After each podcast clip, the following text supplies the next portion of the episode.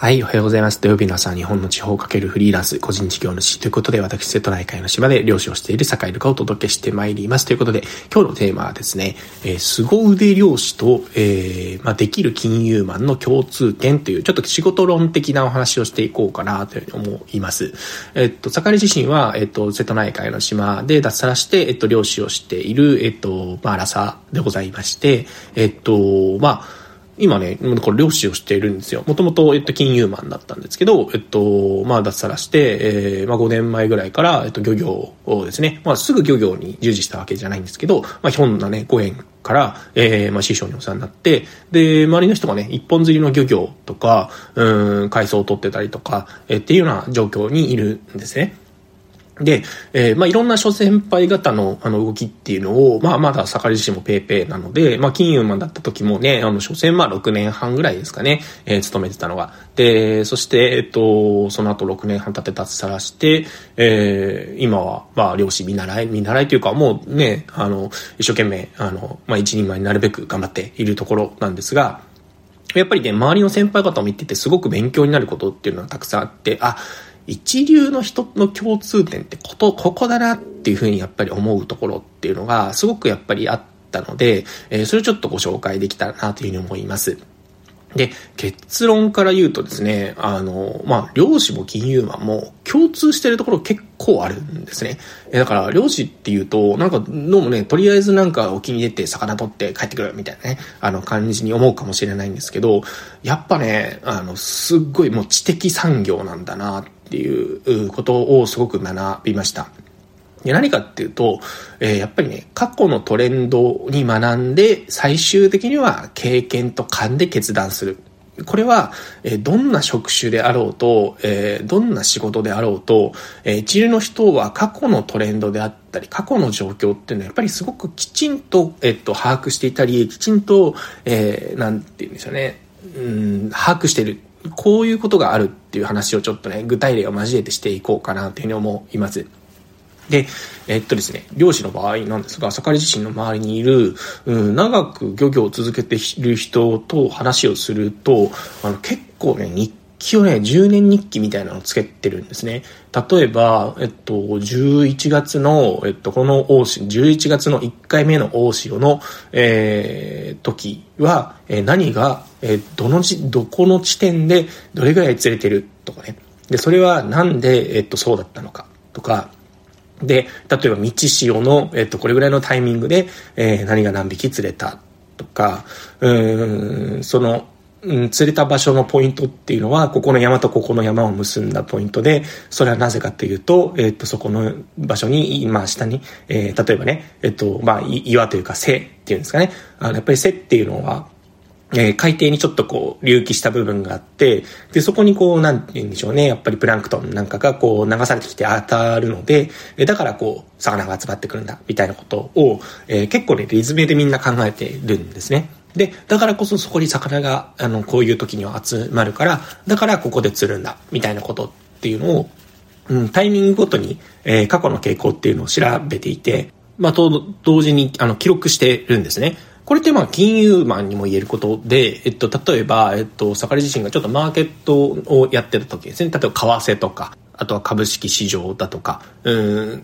例えばですけど、今はちょっと違いますけどね。えっと、例えば、えっと、円安になると、えっと、日本の輸出産業が、えー、儲かるので、えっと、基本的には日経平均が上がるとか、うん、金利が、えっと、長期金利がもしね、あの、上昇トレンドにあったら、えー、株価っていうのはちょっと下がっていくみたいなね。えー、まあ、その、必ずしもそう、今はね、あの、そういうトレンドに、えー、合致しなかったりはするんですけど、えー、なんでしょうね。こう、例えば、円高に動いたら、基本的にはこういう動きに、えー、株価はなっていく。こういう動きに為替はなっていく。みたいな、過去のトレンドであったり、まあ、原則、理屈上なぜ、えー、理屈上基本的にはこうなるよっていう、原則の、えー、過去のトレンドみたいなのは必ずこう抑えてるわけなんですね。多分皆さんの職業でも、えー、これは金融であろうが、漁業であろうが、農業であろうが、うん、コンサルであろうが、うん、なんだろうな、外部条件がこういうふうに動いたら、えー、基本的には右に行け、みたいなね。基本的には左に動け、みたいなのっていうのは必ずあるはずなんですね。でその過去の動きみたいなものっていうのを、えっと、きちんと自分なりに記録しているかどうか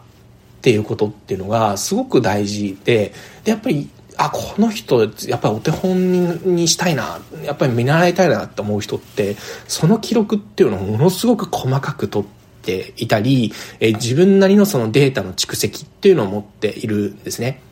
だから、坂井自身の周りのその漁師さんなんかは、えー、っとね、やっぱり私の師匠なんかは、えっと、10年日記っていうか、毎年、去年の今頃何があったかっていうのを振り返ることができるような日記の付け方をしていたり、えー、日記の付け方がやたら細かかったり、えー、それこそ金融マンだった時も、えー、と、やっぱりせん、なんかね、そのマーケットすごくなんてなんでそんなに知識が豊富なんですかっていうふうに思えるような人っていうのはあの過去のトレンドを勉強してるだけじゃなくて自分なりに例えば、えっと、金利の動きっていうのを毎日やっぱり記録していたり、えー、例えばあと、